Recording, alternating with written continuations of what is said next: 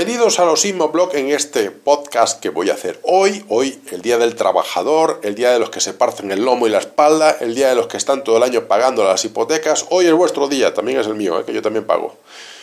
Yo soy Julio, esto es 8 Real Design, así que hablaremos sobre algo muy importante para poder tener una casa y se llama ratio de endeudamiento, así que empezamos.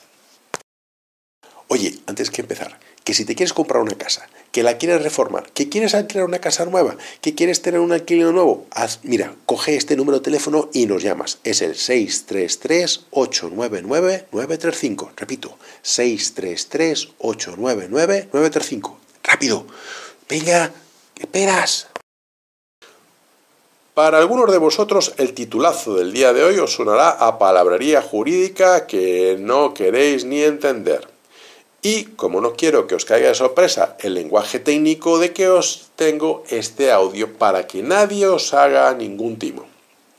El ratio de endeudamiento es el factor que utilizan las entidades financieras para calcular los activos y pasivos de vuestra nómina, tanto como persona particular como persona jurídica, y la manera con la que vais a afrontar la letra de pago de una deuda, de una hipoteca o de un préstamo con esa entidad bancaria.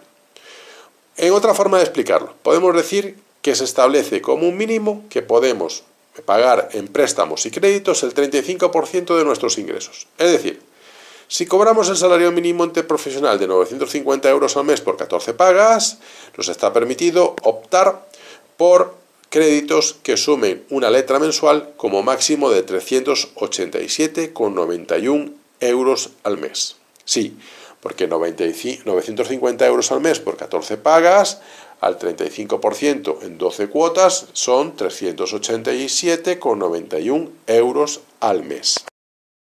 Bien, este cálculo que me permite comprar, pues para comprar una vivienda hay que tener en cuenta si se tienen créditos por la compra de un coche, préstamos personales, alguna tarjeta de crédito que tengáis eh, un poco gruesa que estéis pagando letra a letra, pues eso va a ir descontando de esta letra que hemos hablado, de estos 387 euros con 91 céntimos. Supongamos que tenemos un crédito de 58 euros al mes porque mm, pedimos un préstamo para hacer un viaje, por ejemplo. Se traduce que de esos 387,91 euros nos quedan 329,91 euros. Vamos a descontar esos 58 euros por el préstamo de viaje que vamos a hacer.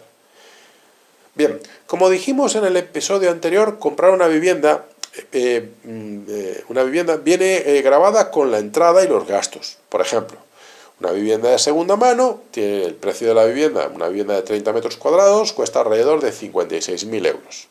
Lo que quiere decir que tenemos que disponer un ahorro que es el 10% de la entrada, unos 5.600 euros.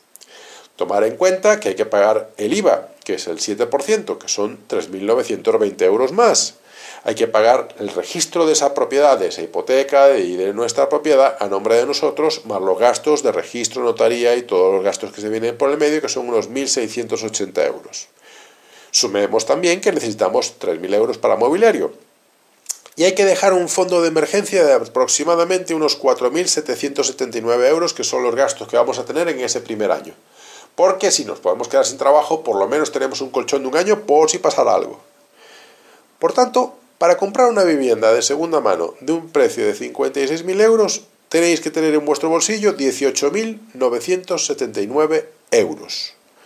Eso es el dinero que tenéis que disponer para poder optar por una hipoteca, para poder comprar vuestra vivienda. Puesto que la hipoteca que necesitamos son de 56.000 euros a 30 años con una tasa variable al 0,8%, nos costará una letra de 174 euros al mes. Si el interés fuera un poco más alto, vamos a decir que fuera en torno al 2,25%, esa letra estará en torno a 214 euros al mes. Pero esto no es lo único que tenemos que afrontar. Tomar en cuenta que pagar esta hipoteca durante 30 años va a hacer mucha diferencia en pagar una tasa variable al 0,89% o al 2,25%. Porque al final de la hipoteca vamos a estar pagando por nuestro piso 75.800 euros en el caso del interés más bajo o casi 90.000 euros en el caso del interés más alto. Sin tomar en cuenta de que estáis pagando la letra del préstamo de viaje o la letra del coche, que eso se va descontando de vuestro poder de ratio de endeudamiento. ¿Veis qué complicado es comprar un inmueble por primera vez o por segunda vez o pagar una propiedad?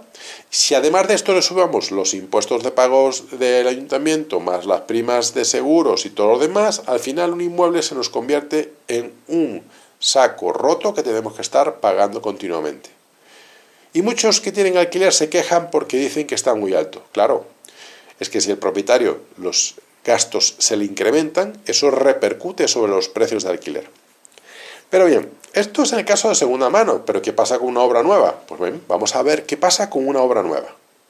Para comprar una vivienda de obra nueva hay que tener en cuenta que, supongamos el mismo, el mismo inmueble, un inmueble de 30 metros cuadrados que nos cuesta alrededor de 56.000 euros tenemos que tener una entrada del 30%, porque la ley obliga ahora que tenemos que tener el 30% de los ahorros que vamos a invertir sobre esa propiedad. Por tanto, son 16.800 euros solamente de entrada.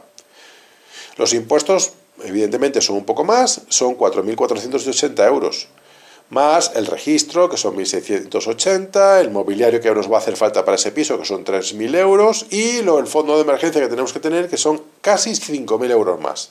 Por lo que el capital para invertir, para comprar una vivienda de obra nueva, son 30.700 euros.